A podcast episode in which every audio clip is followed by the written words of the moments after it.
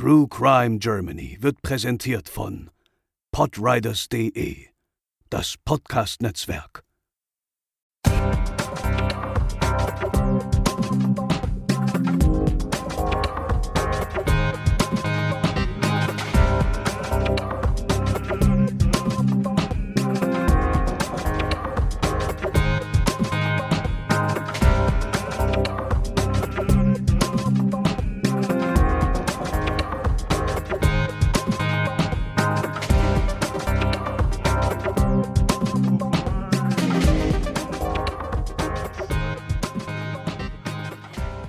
Hallo und herzlich willkommen zur 51. Folge von True Crime Germany und damit der zweiten Ausgabe für den Monat Mai und damit auch zur zweiten Ausgabe zum Thema Berlins Serienmörder. Ich bin der Chris und bei mir sind natürlich auch wieder Lena. Moin. Und André. Hallo. Chris, erzähl du doch mal, welchen Fall du uns heute mitgebracht hast und was er genau mit Berlin zu tun hat. Ja, bei mir geht es heute um den angeblichen Massenmörder Brudo Lüttke, der auch Teufel von Köpenick genannt wurde. Da muss ich jetzt direkt mal zwischenfragen. Du hast jetzt gerade, also du gehst bestimmt noch darauf ein, gehe ich mal von aus, aber du hast jetzt gesagt, angeblicher Serienmörder. War das jetzt äh, Absicht oder gibt es da einen genauen Grund für? Ja, hast du gut aufgepasst. Das habe ich in der Tat beabsichtigt, denn das ist der große Twist in meiner Geschichte, denn diese hat quasi zwei verschiedene Zeitebenen.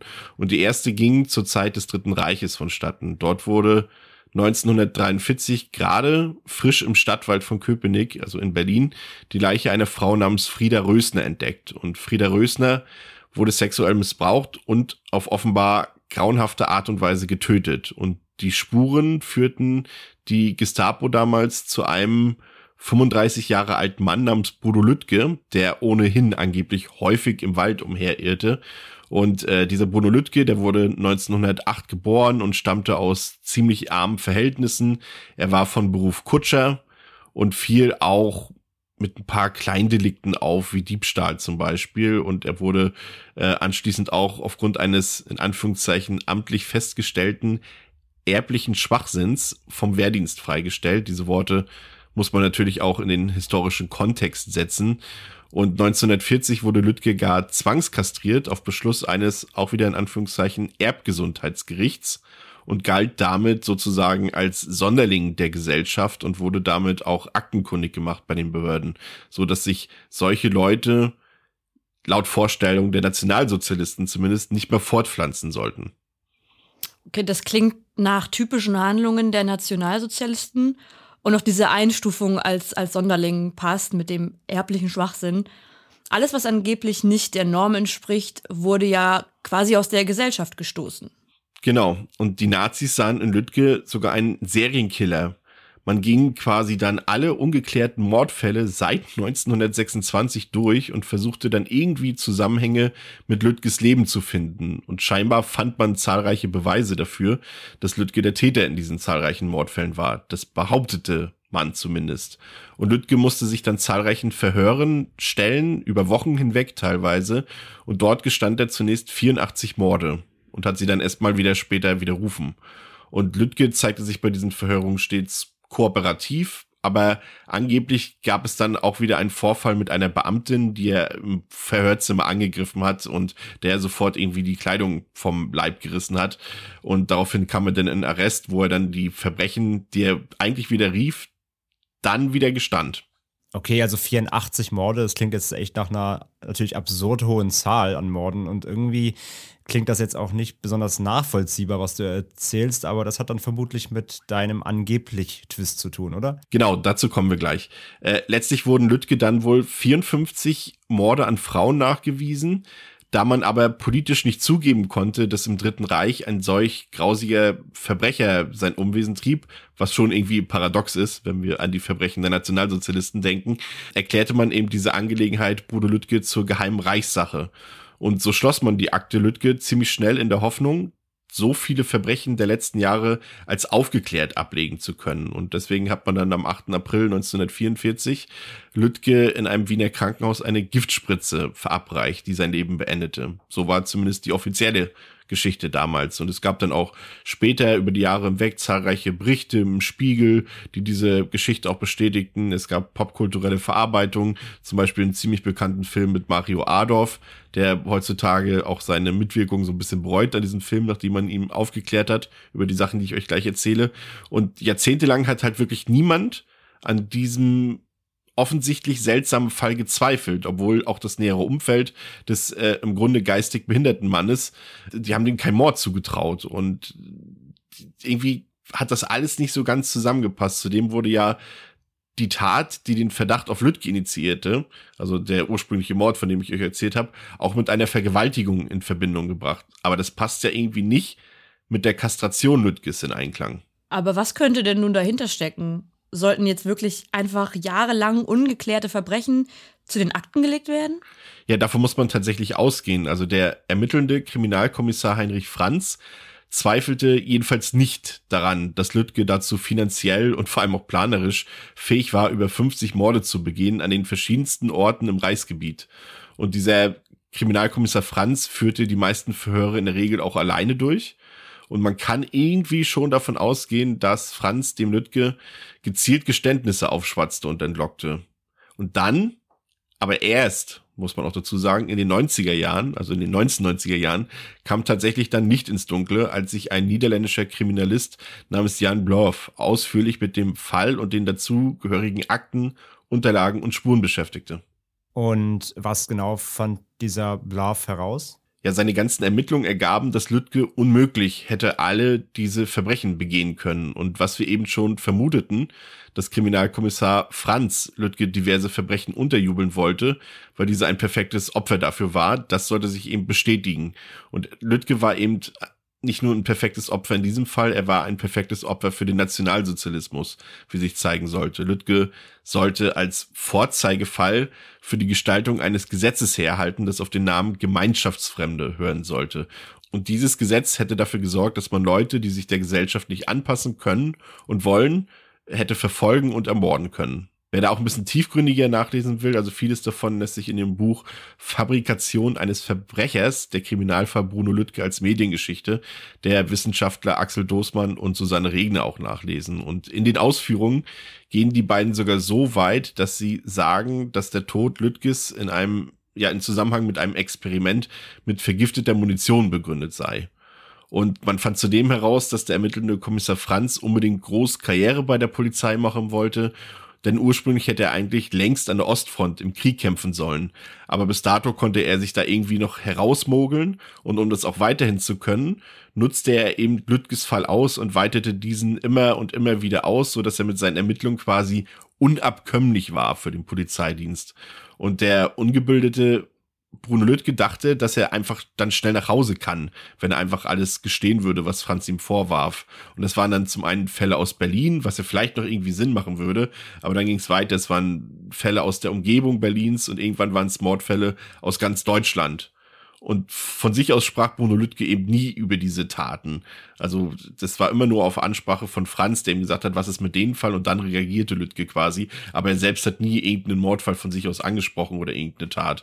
Und man fuhr dann eben mit Lüttke auch diese Tatorte ab in ganz Deutschland aber das hat alles nicht zusammengepasst. Also es gab auch unwiderlegbare Alibis für Lüttke und manche Polizeibehörden aus anderen Städten wie Hamburg, die zweifelten dann auch diese angeblichen Taten an, weil es einfach keine passenden Spuren gab, es gab keine Fingerabdrücke und vor allem Lüttke hat gar nicht die Möglichkeiten gehabt, an so vielen Orten aktiv zu sein. Also wie gesagt, er kam aus ärmlichen Verhältnissen, er war nicht gut gebildet, es hätte einfach nicht funktioniert. Und in den Akten fanden sich zudem dann auch Aussagen von Bruno Lüttke wieder, die überhaupt nicht zu seinem Bildungsgrad und zu seinem Intellekt hätten passen können. Das klingt komplett absurd. Also starb Lüttke letztlich völlig unschuldig und sinnlos? Davon muss man leider ausgehen tatsächlich. Lüttke wurde ausgenutzt, um das zu bestätigen, was die Nationalsozialisten eigentlich seit Jahren damals schon propagierten, dass eben diese in Anführungszeichen unnormalen Menschen Gift für die Gesellschaft seien, zu allem fähig, vor allem zu Straftaten wie diesen. Und so ist es kein Zufall, dass man auch herausfand, dass eine, dass ein ehemaliger Kollege von Bruno Lüttke aussagte, dass dieser sich häufig über, über Adolf Hitler beschwerte und den neuen Staatsfeinden wie den Juden eben die Treue hielt. Und all das hat perfekt ins Bild der Nazis gepasst. Und sogar Propagandaminister Josef Goebbels wünschte sich höchstpersönlich einen möglichst medienwirksamen und grausigen Tod für Lüttke. Am liebsten hätte er ihn sogar, und das ist auch zitiert, verbrennen sehen bei lebendigem Leib oder gar vier geteilt, wie sich nachlesen lässt. Aber ich erwähnte ja bereits, dass man die Angelegenheiten dann als Geheimsache deklarierte und dafür sorgte dann der SS-Führer und oberste Polizeichef Heinrich Himmler persönlich. Und man ahnte wohl schon, irgendwie, dass eine Betrachtung dieses Falls vor Gericht keinen Erfolg hätte. Also das darf man ja nicht vergessen. Also der Fall wurde nie vor Gericht gebracht. Und so wurde Bruno Lüttke dann eben in das Kriminalmedizinische Institut der Sicherheitspolizei in Wien überstellt. Und dort wurde Lüttke dann wohl zum Versuchskaninchen für diese pseudomedizinischen Experimente der Nazis und starb letztendlich auch daran. Und so hat er als schlimmste Serienmörder der deutschen Geschichte bezeichnete Bruno Lüttke am Ende höchstwahrscheinlich keinen einzigen Mord begangen. Das ist ja wirklich abgefahren. Und, und das ist halt grausam. Wow. Ja, und vor allem, dass diese Geschichte auch so lange sich so hielt. Also es gibt Zeitungsberichte aus den 50er Jahren, in der, ich mag die Begriffe gar nicht wiedergeben, wie Bruno Lüttke dort bezeichnet wurde teilweise. Das war ja auch, auch für die Familienangehörigen und so teilweise, die Jahrzehnte damit leben mussten, dass äh, quasi ihr Familienmitglied dort, ja, nicht mal verurteilt wurde, aber dort quasi mhm. umgebracht wurde und beschuldigt wurde solcher Verbrechen, die nie stattgefunden haben. Ne? Also ich hatte ja Mario Adolf auch erzählt vorhin, dass der die Hauptrolle in einem Film gespielt hat ähm, als Bruno Lüttke und der hat sich das dann später, nachdem diese Recherchen von diesen Wissenschaftlern und von dem Niederländer dann sozusagen ans Tageslicht kamen, der hat dann auch gesagt, okay, das geht eigentlich gar nicht, dass wir diesen Film hier noch zeigen, den müssten wir eigentlich jetzt mit diesen neuen Beweisen und, und neuen Erzählungen darum neu drehen und so weiter. Also es ist denen auch höchst unangenehm vielen Leuten, aber damals hat man eben auch versucht, eben den Polizeiapparat durch solche Geschichten reinzuwaschen und äh, eben gerade im Dritten Reich, ne? Und dann hast du eben mhm dieses Thema unwertes Leben, was ja hier auch eine große Rolle spielt. In diesem Fall, der war halt das perfekte Opfer. Ne? Er war halt äh, geistig behindert, er war ungebildet und das war eben was, was ein Dorn im Auge der Nationalsozialisten war. Die haben ja damals diese sogenannte nationalsozialistische Rassenhygiene betrieben oder Erbpflege in Anführungszeichen wurde es ja auch genannt durch diese Umsetzung der Nürnberger Rassengesetze und da ist er halt auch Teil geworden. Also diese, diese Kastration, also diese Zwangs Sterilisation dient ja nur eben dem, dass dieses in Anführungszeichen wieder lebensunwerte Leben sich nicht noch weiter fortpflanzen kann. Und das ist halt alles einfach so krass. Also er ist wirklich einfach nicht ein Opfer von falscher Justiz oder von falscher Polizeiarbeit oder so weiter, sondern wirklich ein Opfer dieses politischen Systems damals gewesen. Ich muss echt sagen, ich habe so eine ganz unangenehme Gänsehaut gehabt, als du das gerade erzählt hast weil ich mir nicht vorstellen will, wie es ist als, als Mensch, der jetzt ein bisschen hilfloser ist eben durch seine Behinderung, dass der in diesen Apparat reinkommt, in die Mühlen dieser Willkür und dann dadurch auch zu Tode kommt, grausam. Das ist eine furchtbare Vorstellung. Ja, und das ist, sind ja diese, wenn man da so ein bisschen nachliest, da gibt es ja so viele Berichte drüber, die haben ja auch teilweise Kinder schon umgebracht. Also ich habe hab, äh, jetzt im Zuge der Recherche auch nochmal gelesen, dass über 10.000 Kinder umgebracht wurden, die halt äh, im Kindesalter schon oder nach der Geburt eine Behinderung aufgewiesen haben und die wurden dann einfach getötet aufgrund dieser, dieser Erbpflege, die die Nationalsozialisten da betreiben wollten. Also eine sehr, sehr grausige und dunkle Geschichte, die ich hier mitgebracht habe, ja. Lena, welchen Fall hast du uns mitgebracht? Für meinen Fall habe ich mir den siebenfachen Mörder Thomas Rung vorgenommen, welcher als der gefährlichste Serienmörder Berlins seit Kriegsende gilt. Und um einmal ins Thema einzusteigen, habe ich euch, liebe Zuhörerinnen und Zuhörer, ein Zitat von Professor Adolf Gallwitz mitgebracht, welches als Vorwort in Peter Niggels Buch Ich bin ein Untier über Serienmörder Rung steht. Das Zitat lautet, dieser Mensch ist kein Ungeheuer, das aus dem Nichts auftaucht und jetzt hinter Gittern lebt, sondern ein Produkt unserer Gesellschaft, so wie auch das Böse nichts ist, das wir isolieren, herausschneiden und einfach wegsperren können. Gallwitz sagt außerdem, Rung sei ein Mann, den wir als Abfallprodukt unserer Gesellschaft empfinden, Abfall aber aus unserer Gesellschaft. Und ich habe mir für meinen Fall als Grundlage für die Recherche unter anderem auch das Buch von Peter Nigel herangezogen und werde euch auch regelmäßig daraus Zitate vorlesen. Wie kam es dazu, dass sich Rung im Laufe seines Lebens zu dem Täter entwickelte, der er dann war oder der er heute ist? Ja, vieles geht, wie bei vielen Täterinnen und Tätern vor und nach ihm, aus seiner Erziehung hervor. Rung wurde als sechstes von insgesamt sieben Kindern am 3. Januar 1961 in Berlin geboren.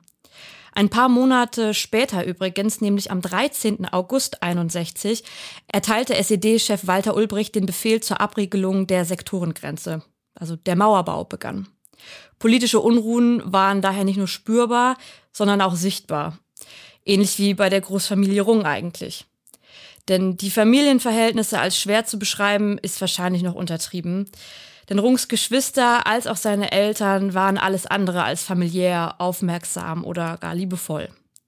Alkohol und Gewalt waren an der Tagesordnung. Als Rung gerade einmal zwei Jahre alt war, verließ seine Mutter Elfriede die Familie, da sie mit Karls, das ist sein Vater, 24-jährigem Sohn Klaus Heinrich eine Beziehung einging und durchbrannte. Die Mutter Elfriede war 19 Jahre jünger als der Vater Karl. Es war ein gewaltiger Alterssprung, der aber die Beziehung mit einem jüngeren Mann besser verdeutlicht. Der Vater nahm sich daraufhin eine neue Frau, die Krankenschwester Hilde, die allerdings auch keine Harmonie in die Familie brachte. Zwar schlug sie die Kinder nie selbst, doch ordnete sie sich Karls gewaltsamen Umgang mit ihnen unter. Die Drohung wie warte nur, wenn dein Vater nach Hause kommt, schüchterte die Kinder tagsüber ein, bis der Vater abends meist sturzbetrunken aus der Kneipe nach Hause kam. Die Geschwister untereinander pflegten auch kein gutes Verhältnis. Sie waren egoistisch und feindselig und wer selbst mit Geschwistern aufgewachsen ist, der kann sich vielleicht vorstellen, wie anstrengend das Aufwachsen teilweise sein kann. Seine jüngste Schwester Christiane zum Beispiel wurde von den Eltern verhätschelt, bekam nie Schläge oder Gewaltandrohung und riss somit die Kluft der Ungerechtigkeit in der Familie immer weiter auseinander. Und der Vater konnte die Verhältnisse der Kinder natürlich untereinander kaum schlichten, denn er war schwerer Alkoholiker. Die Kinder sagten immer Vaters bester Freund und damit war der Alkohol gemeint. Er diente im Zweiten Weltkrieg als Kraftwagenfahrer in der Transportabteilung und kam nach der Kapitulation für viele Jahre in italienische und danach britische Kriegsgefangenschaft. Anerkennung, Liebe oder den Ansatz eines schönen Familienlebens konnte er keinem seiner Kinder bieten. Seit Kriegsende wandte er sich nämlich dem Trinken zu und so wurde Rung als Kind immer weiter isoliert, verlor eben auch früh seine leibliche Mutter als Bezugsperson und wuchs im Sog der Gewalt und des Hasses auf. Und durch die dauerhafte Vernachlässigung zeigte er auch kaum Leistung in der Schule. Lernen verband er meistens mit Tadel, Prügel und Herabsetzung als blöder oder bekloppter.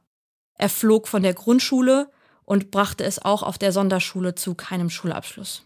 Aus Rungs Aussagen aus dem Verhör zitiere ich, als ich damals von der Grundschule in die Sonderschule kam, fing gleichzeitig der Hang zur Kriminalität an. Zum einen fand ich keinen Spaß an schulischer Leistung. Ich bin ein Mensch, der mehr auf Abenteuer aus ist. Es ist heute noch so, dass mir das Lernen von Theorie sehr schwer fällt. Ich höre zu und höre zu, kann es aber im Kopf nicht abspeichern. Ebenso sprachlich war er zurückgeblieben. Sehr früh zeigte er aggressives und gewalttätiges Verhalten. In ihm war eine so unfassbare Wut, die er kaum bändigen konnte. Und schon mit 16 verbüßte er die erste Haftstrafe wegen Einbruchs und Diebstahls und später sogar wegen Vergewaltigung. Mit der Prostituierten Christa ging Rung eine Scheinehe ein, doch an ihr vergriff er sich nie, sondern pumpte eigentlich immer nur Geld. Warum er sie nie angegriffen hat, das kann man eigentlich nur vermuten.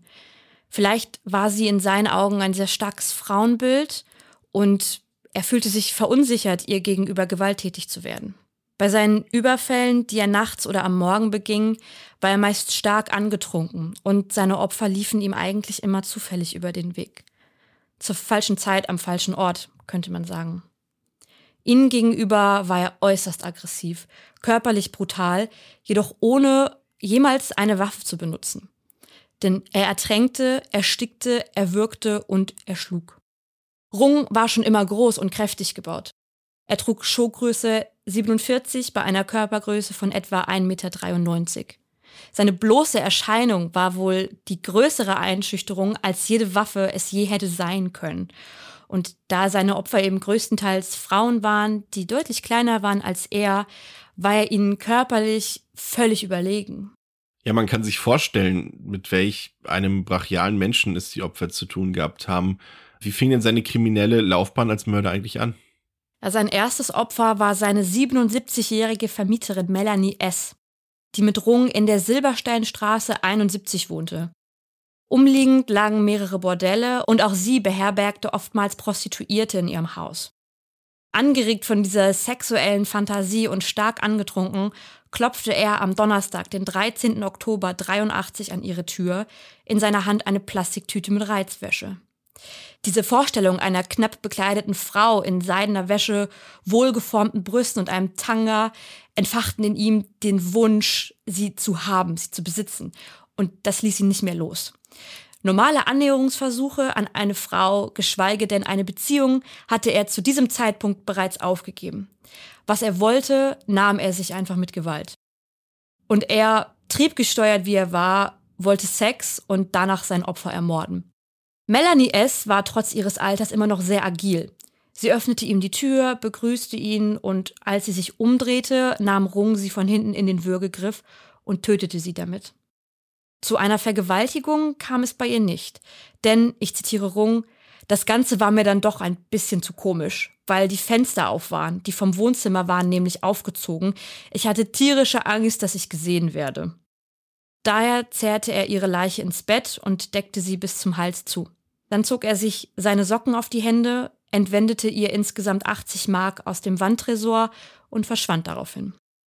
In seiner Aussage erwähnt er, Zitat, dass dieser Tag mit Frau S der Tag X gewesen sei. Der Tag also, an dem er zum Serienmörder werden sollte, dem gefährlichsten in ganz Berlin seit Kriegsende. Ein weiteres Opfer war Susanne M. Sie war nachts auf dem Heimweg von einer Kneipe, als sie in Höhe der Silbersteinstraße, wo er ja wohnte, von hinten in den Würgegriff genommen wurde. Der stark alkoholisierte Thomas Rung hatte sie schon etwas länger verfolgt, als er sie beim Heraustreten aus dem Silbersteineck, das ist so eine Kneipe, erspähte. Ich zitiere aus seiner Aussage, sie schrie jetzt laut um Hilfe und deswegen drückte ich sie erstmal in eine Hausnische. Das war kein Hauseingang, sondern so mehr eine Auffahrt mit einem Tor oder einer Tür. Es war kein Haus, das heißt, über uns waren keine Fenster. Selbst wenn jemand aus dem Fenster geschaut hätte, hätte man uns in der Nische nicht sehen können. Er hielt ihr also, weil sie schrie, den Mund zu, bis sie verstummte und ließ seinen Griff um ihren Hals aber nicht los. Er zerrte sie auf einen gegenüberliegenden Spielplatz, zog sie aus und wollte sie vergewaltigen. Doch sie wehrte sich, presste fest ihre Beine zusammen und wurde schlussendlich dazu gezwungen, ihm beim Ornanieren zu helfen. Zitat, sie nahm zum Ornanieren die rechte Hand. Ich bin dann gekommen. Ob der Samen in den Sand spritzte oder auch auf sie, das weiß ich nicht. Ich habe mir jetzt die Hose zugemacht. Und dann habe ich die Frau gewürgt. Die lag immer noch auf dem Boden. Wenn ich mich erinnere, habe ich mich auf ihre Brust gesetzt, mein linkes Knie links ihres Körpers, mein rechtes rechts von ihr. Ich habe beide Hände von vorn um ihren Hals gelegt und zugedrückt. Sie wurde dann regungslos. Nach der Tat verbuddelte er sie im Sand auf dem Spielplatz. Frieda K., 85 Jahre alt, wurde sein nächstes Opfer. Er bot ihr an, sie nach Hause zu geleiten, nachdem er sie in Reinickendorf, erneut stark alkoholisiert, auf der Straße erblickte. Sie hakte sich bei ihm ein und gemeinsam gingen sie Richtung S-Bahnhof Schönholz. Rung berichtete, ich zitiere, ich habe sie zwischen so einen Bretterhaufen geschubst. Dann hatte ich mir die Handtasche genommen und habe sie durchsucht. Darin waren 1000 D-Mark in 100 Markschein. Die Tasche habe ich dort gelassen und bin verschwunden. Frieda K. wurde durch den Sturz so schwer verletzt, dass sie sich weder bewegen noch um Hilfe rufen konnte. Sie starb in der Kälte der Nacht. Mittlerweile ist es die Nacht des Heiligabend 83. Betrunken streifte Rung auf der Onken- und Boucherstraße umher, als er auf die 62-jährige Österreicherin Josephine G. aufmerksam wurde. Auch hier näherte er sich ihr, legte den rechten Arm um ihren Hals und drückte zu. Sie fiel und landete auf dem Rücken liegend in einer abfallenden Böschung. Ich zitiere, ich zog ihr jetzt die Strumpfhosen und den Schlüpfer aus. Sie wehrte sich nicht und schrie auch nicht. Ich sagte ihr, dass ich sie umbringe, wenn sie schreit. Nachdem Strumpfhose und Schlüpfer ausgezogen waren, habe ich sie vergewaltigt. Bei mir hatte ich nur die Hose aufgemacht. Zitat Ende. Nach der Tat würgte er sie erneut, bis sie das Bewusstsein verlor und tötete sie, indem er sie die Böschung herunterschleifte und ihren Kopf ins Wasser des Kanals hielt. Nachdem er sich sicher war, sie getötet zu haben, ließ er sie ins Wasser sinken. Thomas Rung ist zu diesem Zeitpunkt übrigens 22 Jahre alt. Polizei bekannt, aber nicht gejagt. Die nächste Tat trägt sich in der Nacht vom 13. zum 14. Juli 84 zu. Die 25-Jährige ist mit dem VW Käfer ihres Freundes auf dem Weg vom Kurfürstendamm nach Hause. Ihr Ziel ist die Raschdorfstraße. Plötzlich steigt Rauch aus ihrem Armaturenbrett und sie bleibt stehen. Ihr zu Hilfe herbei eilt Thomas Rung. Als sie die Handbremse des Wagens ziehen will, hält er sie an den Haaren fest und drückt sie auf den Sitz und vergewaltigte sie. Doch sie tötete er nicht, da er der festen Überzeugung war, unerkannt geblieben zu sein, weil sie ja sein Gesicht nicht gesehen hat. Und obwohl sie ihn später bei der Polizei genau beschreiben konnte, gelang ihm die Flucht. Helga K. wohnte in der Marienstraße 8 im Bezirk Mitte, nahe der Charité. Mit dem Rad erkundete Rung regelmäßig die Gegend und sah Licht in dem Haus, in dem so oft die Türen offen standen, und eine Frau am Fenster, die auf die Straße hinausblickte. Eines Abends klopfte er bei ihr an die Tür, natürlich wieder stark berauscht. Er begann ein Gespräch mit ihr und nahm sie, nachdem sie sich von ihm wegdrehte, um in die Küche zu gehen, in den Würgegriff. Zitat Rung, wenn du hier schreist, bring ich dich um. Zitat Ende. Sie blieb daraufhin ruhig, sie hatte nur gefleht, Zitat, bitte lass mich leben. Zitat Ende. Dass sie sterben musste, wusste er zu diesem Zeitpunkt bereits, denn sie hatte ja sein Gesicht deutlich gesehen. Er vergewaltigte sie auf dem Küchenboden und zwang sie danach, ihre Badewanne mit kaltem Wasser volllaufen zu lassen. Sie legte sich dann in die Wanne und er drückte ihr den Kopf unter Wasser, bis sie ertrank. Auch Erna H. starb auf diese Weise, in ihrer eigenen Badewanne ertränkt, nachdem er sie sexuell missbrauchte und würgte. Die Liste an Straftaten ist unfassbar lang. Hier habe ich mich jetzt auf die Morde fokussiert, doch er wurde regelmäßig straftätig mit Überfällen, Diebstählen, Körperverletzungen, sexuellen Übergriffen und vielen weiteren Delikten. Puh, die Morde muss man echt erstmal sacken lassen. Äh, seine Art zu morden war ja durchgehend extrem körperlich und körpernah und dabei sollte er ja Spuren hinterlassen haben. Wie kam man denn dann Thomas Rung letztendlich auf die Schliche, Lena? Das Problem damals war, dass die Täter-DNA noch nicht so ausgefeilt war, wie sie heute ist. Und da Rung immer auf neue Arten und Weisen seine Opfer ins Leben brachte, war die Verfolgung tatsächlich schwieriger, als wir uns das gerade vorstellen können. Was ihn am Ende überführt hat, waren die engen Kontakte in seinen eigenen Reihen, denn obwohl er seine Opfer immer zufällig auswählte, waren sie oftmals Teil des Bekanntenkreises der Familie. In Berlin-Hellersdorf, in der Weißenfelder Straße 2, brannte morgens eine Wohnung. Das Innere wurde beschrieben als Tropfsteinhülle. Styropor, Kunststoffmöbel, Wände und Böden waren rußschwarz und verkohlt. Auf dem Bett in der Wohnung im Schlafzimmer lag Gabriele P. Sie war schon tot, bevor das Feuer ausbrach. An ihrem Hals waren Würgemale. Sie unternahm keine Versuche, dem Feuertod zu entrinnen. Daher wusste man, dass sie bereits tot war, als das Feuer ausbrach. Während das Feuer gelöscht wurde und die ersten Polizeibeamten an Ort und Stelle eintrafen, war Rung schon in Richtung Kaulsdorf Nord unterwegs, eine Haltestelle südlich von Hellersdorf. Auf der Flucht war er allerdings nicht. Vielmehr wollte er zu einer Verabredung mit einem Freund in der Karl Bonhoeffer Nervenklinik in der Oranienburger Straße. Bonnies Ranch, so wie die Nervenklinik auch genannt wird, war auch schon Zwischenstation von Rung, der dort behandelt und wieder entlassen wurde. Auf eine heiße Spur brachten die Beamten damals die Tochter der Ermordeten, Lisa, die morgens auf dem Weg zur Schule noch auf einen Freund im selben Haus wartete. Sie sah Thomas Rung an diesem Morgen ins Haus ihrer Mutter gehen und grüßte ihn noch mit Hallo Onkel Thomas. Der Lebensgefährte der Ermordeten erklärte den Beamten später, dass es sich bei Onkel Thomas um einen Bekannten handelte, nämlich Thomas Rung, der mit einer guten Freundin der Familie zusammenwohnte. Den Beamten konnte er außerdem noch mitteilen, dass er, ich zitiere, bis vor einigen Monaten in der forensischen Abteilung der Karl Bonhoeffer Nervenklinik untergebracht war. Zitat Ende. Die Beamten kontaktierten sofort die Klinik und der Chefarzt der Station 15 sagte ihnen die Worte, die sie in diesem Moment nicht erwartet, aber mehr als alles andere hören wollten, nämlich Thomas Rung ist aktuell hier auf dem Gelände. Unterdessen saß, nichts ahnend, in der Nervenklinik bei seinem Freund, kaufte sich von diesem Haschisch für 50 D-Mark und trank ausgiebig Bacardi. Es war mittlerweile mittags und er schlief, ob des starken Alkoholkonsums auf einer Bank, einfach ein. Das Momentum nutzten die Beamten. Er machte keine Anstalten zur Gegenwehr, ließ sich Handschellen anlegen und sich durchsuchen. Insgesamt 1268 Mark 86 konnten sie bei ihm finden. Berauscht wie er war, bekam er vieles davon aber gar nicht mit. Ja, seine Verhaftung klingt ja geradezu spektakulär. Also wenn man bedenkt, dass alles auf den unschuldigen Ausruf eines kleinen Mädchens zu ihrem Onkel Thomas angefangen hatte. Da kam im wahrsten Sinne ja ein Stein ins Rollen. Aber wie ging es denn jetzt weiter? Ja, so schnell wie seine Verhaftung vonstatten ging, verlief seine Befragung leider nicht. Er saß mehrere Stunden im Verhörzimmer mit Hauptkommissar Peter Böhm, Blick nach unten gerichtet, dennoch mit aufrechter Körperhaltung und nickte nur wenig auffällig, wenn ihm einfache Fragen gestellt wurden. Indes fand man eine weitere Leiche. Ein 53 Jahre alter Mann war vollständig bekleidet, aber mit dem Kopf unter Wasser in seiner Badewanne aufgefunden worden. Eine seiner Töchter wurde zur Zeugenaussage geladen und erklärte, dass sie sich den plötzlichen Tod ihres alkoholkranken Vaters nicht erklären könne und bekommt in diesem Zusammenhang von dem Mordfall in der Familie P. Wind. Der Mord, wegen dem Rung gerade verhört wurde. Sofort ist alles klar. Die tote Gabriele P. ist eine gute Freundin. Sie stellt fest, ich zitiere, wenn dieser Familie etwas passiert ist, dann war es Thomas Rung. Im Verhörzimmer spitzten sich die Anschuldigungen weiter zu.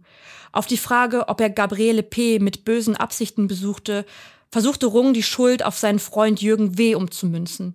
Dieser sei auch gesehen worden vor der Wohnung und wollte laut Rung mit Gabriele schlafen. Als sie sich weigerte, solle er sie getötet haben. Befragungen mit Jürgen W. ergaben jedoch, dass er ein Alibi besaß. Und beim Gegenüberstellen der beiden Männer gestand Rung nun endlich im Angesicht seiner Chancenlosigkeit. Am 5. März, nach nur sechs Verhandlungstagen, verkündete die Kammer im Namen des Volkes das Urteil zweimal lebenslange Haft mit anschließender zehnjähriger Sicherheitsverwahrung. Bis zum 12. Juli 2033 muss Thomas Rung nun hinter Gitter bleiben. Das ist echt ziemlich krass. Ich bin gerade vor allem auch so ein bisschen schockiert aufgrund meines Unwissens, ähm, dass ich, also ich kannte also den Namen und ähm, auch, dass das ein Verbrecher ist und was er getan hat, aber mir war tatsächlich unklar, dass der sein Unwesen trieb ähm, in dem Wohngebiet, also quasi in der Nähe des Wohngebiets, in dem ich damals in Berlin gewohnt habe. Also der äh, hat ja in Neukölln scheinbar gewohnt. Also wenn ich mir Silbersteinstraße, Onkenstraße, Boucherstraße, das sind quasi alles Nachbarstraßen von äh, meiner damaligen Straße sozusagen in Berlin gewesen. Das wusste ich tatsächlich nicht und das, äh, das beschäftigt mich gerade. das glaube ich dir.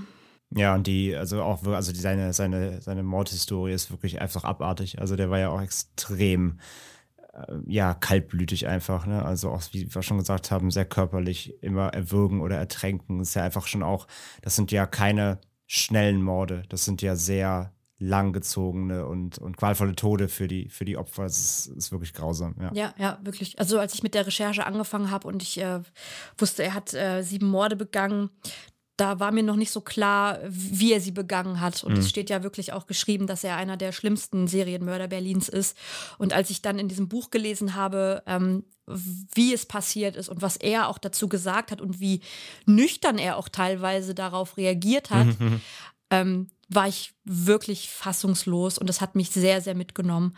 Ja, durch deine Zitate kam das, glaube ich, ja. ganz gut rüber, ja. wie, wie nüchtern er das erzählt hat. So, ne? ja. ne? Also für ihn war das halt normal in seinem Kopf scheinbar. So klingt es zumindest. Der hatte so Machtfantasien und so Gewaltfantasien.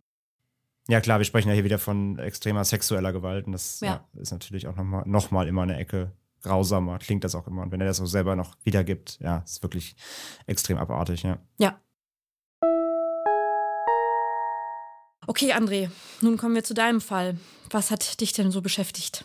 Ja, mein heutiger Fall, der führt uns nach Haveland in Brandenburg, nahe Berlin. Ähm, aber die, äh, es geht eben teilweise auch um Spandau, deswegen zählt es natürlich trotzdem zu unserem Themenkomplex. Und genauer gesagt befinden wir uns in Falkenhagen, einem Ortsteil der Stadt Falkensee. Dort fand Anfang des 20. Jahrhunderts eine sehr grausame Mordserie statt, ausgeübt von Friedrich Schumann. Aber ja, beginnen wir von vorn. Friedrich Schumann wurde am 1. Februar 1893 im städtischen Krankenhaus in Berlin-Spandau geboren. Sein Vater war Hermann Schumann aus Großbademeusel in der Lausitz. Er war Alkoholiker, bereits wegen Vergewaltigung, Diebstahl und Betrug vorbestraft. Seine Mutter, Emilie Schumann, geborene Rickert, war Mormonin und galt als Zitat, gute Frau, wie sie bei Nachbarn und in der Umgebung äh, bekannt war. Sie lebte zum Zeitpunkt der Geburt ihres Sohnes in der Starkener Straße 3 in Spandau. Bis zum Falkenhagener See, dem Gebiet, in dem ihr Sohn später seine Taten begehen sollte, sind es nur knapp acht Kilometer. Bereits als Kind war Friedrich Schumann auffällig, jähzornig und litt an Wutanfällen. Zum ersten Mal mit dem Gesetz in Konflikt geriet er im Jahr 1909 mit nur 16 Jahren. Mit seiner 15-jährigen Cousine Hertha Balzuweit war er im Spandauer Forst unterwegs. Er war bei einer Familienfeier mit Hertha zum Spielen in den Wald geschickt worden. Zudem führte er sein Tesching mit, eine Kleinkaliberwaffe, die er von seiner Mutter zum Geburtstag geschenkt bekommen hatte. Angeblich wollte er auf ein Reh zielen, doch stattdessen schoss er auf seine Cousine Hertha und tötete sie. Friedrich gab an, dass es sich um eine Verwechslung handelte. Er Hertha für ein Reh hielt. Man glaubte ihm und der Vorfall wurde als Unfall verbucht, tatsächlich. Er wurde nicht bestraft, aber in Fürsorgeerziehung gegeben. Dass es sich bei diesem Vorfall um Mord gehandelt hat, gestand Friedrich Schumann erst zwölf Jahre später. Okay, Wahnsinn. Also was ist das denn für eine Justiz, die einem 16-Jährigen glaubt, er hätte seine eigene Cousine für ein Reh gehalten? Mhm. Also wenn du schon sagst, dass es sich später als geplanten Mord herausgestellt hat, dann blieb dies sicherlich nicht lange die einzige Tat Schumanns, nehme ich an. Ähm, ja, leider nein. Und das ist wirklich, also der Auftakt ist ja schon wirklich sehr absurd, da hast du vollkommen recht. Und ja, seinen Spitznamen Massenmörder oder auch Schrecken vom Falkensee, den hat er sich leider dann auch redlich verdient. Nach der Zeit in der Jugendfürsorge absolvierte Schumann erstmal eine Ausbildung zum Schlosser. Doch bereits 1911 begann er seine nächste Tat. Auf der Chaussee bei Falkenhagen erschoss er eine Frau. Wieder stellte Schumann es als Unfall dar er habe mit einer neu gekauften Pistole hantiert und diese wäre aus Versehen losgegangen und hätte die Frau getroffen. Wieder glaubte die Justiz ihm und verurteilte ihn zu neun Monaten Haft. Auch hier stellte sich erst acht Jahre später heraus, dass das Opfer eine größere Summe Bargeld bei sich trug, das nach der Tat fehlte.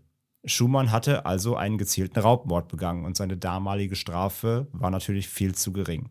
1914 war Schumann gerade Geselle geworden, als der Erste Weltkrieg ausbrach und er eingezogen wurde.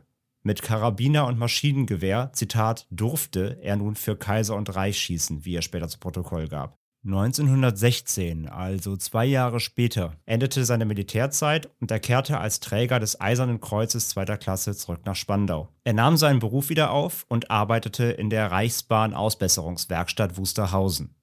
Am 12. März 1919 heiratete er zudem die Arbeiterin Erna Meta Minna Schmeling, eine junge blonde Frau. Diese soll von seinen späteren Taten nichts gewusst haben, denn neben Beruf und Frau zog es Schumann vor allem regelmäßig in den Falkenhagener Forst. Ja, das klingt ja alles schon mal wieder typisch nach einem Doppelleben, wie wir es hier schon so häufig bei True Crime Germany hatten, von dem ja trotz seiner Vorstrafen irgendwie offenbar niemand etwas geahnt hat. Äh, die bisherigen Taten werden ja auch noch nicht der Grund für seinen Spitznamen sein, oder? Ja, so schrecklich sie schon sind, nein, das sind sie nicht. Seine eigentliche Mordserie begann erst jetzt. Und seine Taten und vor allem die Vielzahl sind kaum in Worte zu fassen. Wobei sein erster Versuch sogar fehlschlug. Im September 1916 versuchte Schumann, den Forstbeamten Köpke in Darmsbrück am Havelländer Weg zu erschießen. Acht Schüsse hatte er abgegeben, doch Köpke blieb wie durch ein Wunder unverletzt.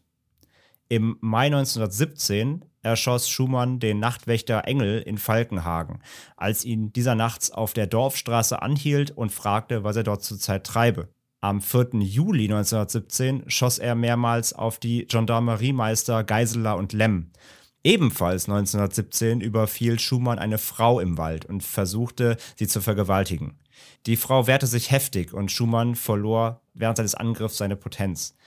Das erzeugte eine tiefe Wut in ihm, weshalb er das Opfer an den Falkenhagener See brachte und den Kopf der Frau so lange unter Wasser tauchte, bis sie bewusstlos wurde. Einige Wochen später entkam Schumann eine Frau, die mit ihrer Tochter im Forst unterwegs war. Die Frau versprach Schumann sexuelle Handlungen, wenn sie zuvor ihre Tochter in Sicherheit bringen dürfe. Schumann willigte ein. Sie nutzte die Chance aber zur Flucht und ihr Verfolger wurde durch den Lehrer Paul verscheucht, der gerade einen Spaziergang im Forst machte. Doch Schumann rächte sich ein Jahr später an dem Lehrer. Am 22. Juni 1918 erschoss er ihn in seiner am Falkenhagener See gelegenen Wohnlaube. Der Lehrer hatte ihn diesmal dabei überrascht, als er dessen Frau vergewaltigen wollte. Er verfolgte Schumann und zog seinen persönlichen Groll auf sich. Schumann zündete daraufhin nachts die Wohnlaube an, nachdem er den Ausgang vorher verbarrikadiert hatte. Als der Lehrer, seine Frau und ihre Tochter durch das Knistern des Feuers erwachten und sich durch den Eingang retten wollten, stellten sie die Verriegelung fest. Beim Versuch, die Fensterläden zu öffnen, wurde Paul von Schumann erschossen. Seine Frau flehte Schumann an, sie zu verschonen, und dieser ließ Gnade walten. Es gelang ihnen dann, die Wohnlaube durch das Fenster zu verlassen und sich zu retten. An einem anderen Tag schoss Schumann einem Studenten, der mit seiner Freundin durch den Wald spazierte, die Hand ab. Auch schoss er auf einen Forstbeamten und dessen Dienstmädchen. Und auf eine Frau namens Möbius, die auf dem Balkon ihres Landhauses stand. Diese wehrte sich allerdings sogar und erwiderte mit einem Tashing das Feuer, der gleiche Typ Waffe, mit dem Schumann seine Cousine tötete. Oft hockte Schumann mit seinem Feldstecher im Unterholz, beobachtete Liebespaare, die sich am See niederließen und schlich sich an die Paare heran. Die Männer schoss er meist umgehend nieder, die Frauen vergewaltigte er, bevor er auch sie erschoss. Er schoss wahllos auf Förster, Dienstmädchen, Wandervögel, Jagdgesellschaften, Lokomotivführer und Anwohner. Auf jeden, der sich in seinem Revier aufhielt eigentlich. Die Leichen vergrub er im Unterholz oder in Höhlen. Auch 1919 setzte Schumann seine Grausamkeiten fort. Am 23. Mai 1919 versuchte er, den Forstgehilfen Tim aus Alt-Finkenburg zu erschießen. Am 8. Juni 1919 ermordete er das Liebespaar Kiewit Reich. Nachdem er den Mann erschossen hatte, vergewaltigte er das junge Mädchen, erschoss dann auch dieses und raubte ihr Geld. Die Leichen wurden später von der Berliner Kriminalpolizei am Ufer des Falkenhagener Sees ausgegraben. Auch das Brautpaar Rieddorf Biedermann tötete Schumann bestialisch, nachdem er die Frau zuvor noch vergewaltigt hatte. Die Tatwaffe war in fast allen Fällen eine Parabellum-Pistole, auch Luger genannt, die er aus dem Krieg mitgebracht hatte. Ja, das klingt einfach völlig unfassbar, wie lange das ging. Also wie, wie konnte er denn gut drei Jahre lang durch den Wald schießen, ohne dass irgendjemand mal auf seine Spur gekommen ist? Er hat ja auch nicht alle Opfer getötet. Wie wurde er denn gefasst? Ja, es ist wirklich kaum zu glauben und auch kaum nachzuvollziehen, wer das so lange unbehelligt ausleben konnte. Das kann man sich auch heute wirklich kaum, kaum vorstellen. Und zum Verhängnis wurde ihm ein Mann, der Forstaufseher Wilhelm Nielbock aus Spandau. Am 18. August 1919 gegen 20 Uhr traf der 52-jährige Nielbock in der Nähe des Schießstandes auf Schumann. Nielbock wollte wissen, wohin Schumann so spät noch hinwolle, und dieser sagte, Zitat, nach Hause. Schumann bewegte sich allerdings gerade von der nahen Siedlung weg, was Nielbock auch anmerkte. Als sich Schumann davon nicht beeindrucken ließ und weiter in den Wald hineinlief, versuchte Nielbock ihn aufzuhalten. Schumann zückte seine, Parabe Schumann zückte seine Parabellum-Pistole, schoss dem Mann zweimal in die Brust und floh. Trotz der Verwundung gelang es Nielbock, seine Schrotflinte auf Schumann abzufeuern den er dabei an der Schulter verwundete. Mit letzter Kraft schob Nielbock dann noch sein Fahrrad bis zur etwa 200 Meter weit entfernten Roten Villa an der Schönwalder Straße, wo er schließlich zu Boden sank. Die Bewohner hielten ihn zuerst für einen Betrunkenen, bevor sie seinen wahren Zustand erkannten. Nielbock konnte den Täter noch beschreiben. Schlank, mittelgroß, blond, in feldgrauer Kleidung und eine Ladung Schrot in der Schulter. In der gleichen Nacht erlag Nielbock seinen Schussverletzungen. Ärzte und Polizei waren aber informiert und hatten jetzt ein Bild des Täters und vor allem die wichtige Information über die Schulterverletzung Schumanns. Und die führte dann auch tatsächlich zur Festnahme. Zwei Tage nach dem Schusswechsel, am 20. August 1919, wollte Schumann in der Arztpraxis von Georg Teppling in Spandau seine Wunden behandeln lassen. Während der Arzt ihn hinhielt, rief dessen Frau die Polizei, die Schumann schließlich festnahm. Schumann leistete keine Gegenwehr. Der Prozess gegen Schumann fand dann knapp ein Jahr später, vom 5. bis 13. Juli 1920, vor der Schwurgerichtskammer des Landgerichts III in Berlin-Moabit unter Vorsitz des Landgerichtsdirektors Georg Pioletti statt. Vor den zwölf Geschworenen lagen zwei Lederkoffer mit Schmuck und Kleidungsstücken der Ermordeten, daneben Schumanns Feldstecher und seine Parabellum-Pistole. Schumanns Anwalt war Dr. Dr. Erich Frei. Den kennen wir bereits aus unserer 50. Folge über Karl Großmann, denn auch ihn hatte Frei vor Gericht vertreten. Freis Strategie war es, Schumann als unzurechnungsfähig erklären zu lassen, doch das scheiterte. Am achten Verhandlungstag sprachen die Geschworenen dann ihr Urteil. Friedrich Schumann wurde für sechs Morde sechsmal zum Tode verurteilt. Außerdem zu lebenslanger Freiheitsstrafe für elf versuchte Morde, für vielfache Vergewaltigungen und Diebstahl. Schumann lehnte jede Revision ab. 13 Monate musste Schumann dann noch im Strafgefängnis Plötzensee auf die Vollstreckung warten. Am 14. Januar 1921 wurde zwischenzeitlich zudem die Ehe mit seiner Frau Erna geschieden. Schumann soll in Haft seine Hinrichtung herbeigesehnt haben, wie Anwalt Frei später berichtete und einen Abend vor der Vollstreckung der Todesstrafe brach Schumann dann noch sein Schweigen gegenüber seinem Anwalt. Er gestand ihm gegenüber das volle Ausmaß seiner Taten. Er habe 25 Menschen getötet, inklusive seiner Cousine Hertha. Friedrich Schumann wurde am 27. August 1921 dann um 6 Uhr morgens durch den Scharfrichter Karl Gröbler durch Enthauptung hingerichtet. Das ist echt krass, muss ich sagen. Also es fängt ja schon von, von dem Anfang seiner Erzählung an mit seiner Cousine. Ähm, das ist zum einen, finde ich, total surreal, dass er halt wirklich einfach über, über so einen Zeitraum einfach sein Unwesen dort treiben konnte, ohne dass, wie Lena vorhin schon gesagt hat, da irgendwas passiert ist und das ist auch so, er ist ja letztendlich auch, es ist auch so ein, so ein junges Leben, was so früh so kriminell wurde, das finde ich auch so abstrakt an dem Fall, aber auch tatsächlich auch wieder so ein bisschen die Örtlichkeiten. Ich finde es heute ein bisschen ähm, also was heißt ein bisschen, ein bisschen mehr als interessant, dass es so Örtlichkeiten, die man früher, also die man generell kennt. Also ich bin zum Beispiel, wie gesagt, meine, ein Teil meiner Verwandtschaft wohnt ja in Berlin. Und bevor ich nach Berlin gefahren bin, sind wir halt äh, von meiner Heimat aus ähm, über die Autobahn immer nach Berlin gefahren und stand halt auch um immer an den Schildern Falkensee, Finkenkrug und diese ganzen Ortschaften, die du hier auch erwähnt hast und so weiter. Und das mhm. kann man sich dann, wenn man so einfach so Namen liest, gar nicht vorstellen, was für grausame Sachen einfach auch in so ganz normalen Ortschaften passiert sind. Und das finde ich halt auch ein bisschen so krass, einfach so quasi in deiner Nachbarschaft kann sowas einfach passieren. Oder ist sowas früher passiert. Und ähm, das finde ich auch sehr interessant an diesem Fall oder an allen Fällen heute. Ja, total. Das kann ich, das kann ich nachvollziehen, wenn man die Gebiete auch gerade kennt. Und ich meine, wie gesagt, gerade, dass er sich da dieses, ähm, wir haben es ja gehört, das war halt ein Platz, ne, da dieser See und das, das ist der Forst. Das war halt ein Gebiet für Wanderer, für Liebespaare, die da gepicknickt haben, so und dass er sich das so als in Anführungszeichen Jagdgebiet ausgesucht hat, das ist natürlich extrem grausam und perfide natürlich, weil man sich da eben natürlich äh, niedergelassen hat, um eine ruhige Zeit zu haben und dann streift da eben so ein Mensch durch die Wälder. Und ja, das Absurde eben, das hat Lena ja auch vorhin eingeworfen. Ich finde es auch so absurd, dass er da durch den Wald schießen konnte über mehrere Jahre. Äh, und vor allem eben auch, wir haben es ja auch gehört, nicht alle Opfer sind getötet worden, manche konnten entkommen die ihn ja auch dann gesehen haben müssen. Und es, äh, ich habe das auch wirklich nachrecherchiert, äh, ob es da irgendwie was gibt, warum das halt, warum er trotzdem weitermachen konnte oder ob, warum er auf des, aufgrund dessen nicht gefasst wurde. Aber dazu gibt es keine Informationen. Also entweder wurde es nicht, entweder wurde es nicht, äh, wurde es nicht ähm, angezeigt oder die Menschen sind nicht zur Polizei gegangen aufgrund dessen oder es fehlten dann trotzdem irgendwie die, die, die handfesten Beweise. Aber das, das ist für mich auch so unerklärlich, wie jemand da so lange agieren kann, völlig offen. Also es ist ja auch nicht, dass er da nach den Nebelaktionen vielleicht mit einem Messer rumgerannt ist, sondern er hat halt geschossen. Ja. Das hört man ja auch. Wenn da laut durch den Wald geschossen wird, klar, es gibt natürlich Jäger und so weiter, aber das muss doch auffallen. Ähm, das finde ich auch völlig absurd, wie er das so lange aufrechthalten konnte, seine, seine Serie. Ja, und was ich nochmal anmerken möchte, ist dieser Fall mit dem Lehrer, weil der Lehrer ist ja quasi auf ihn aufmerksam geworden, mhm. weil ja die Frau geflohen ist. Genau. Und also spätestens da hätte man doch aktiv werden müssen und realisieren müssen, da ist ein Mensch in diesem Wald, der ist gefährlich.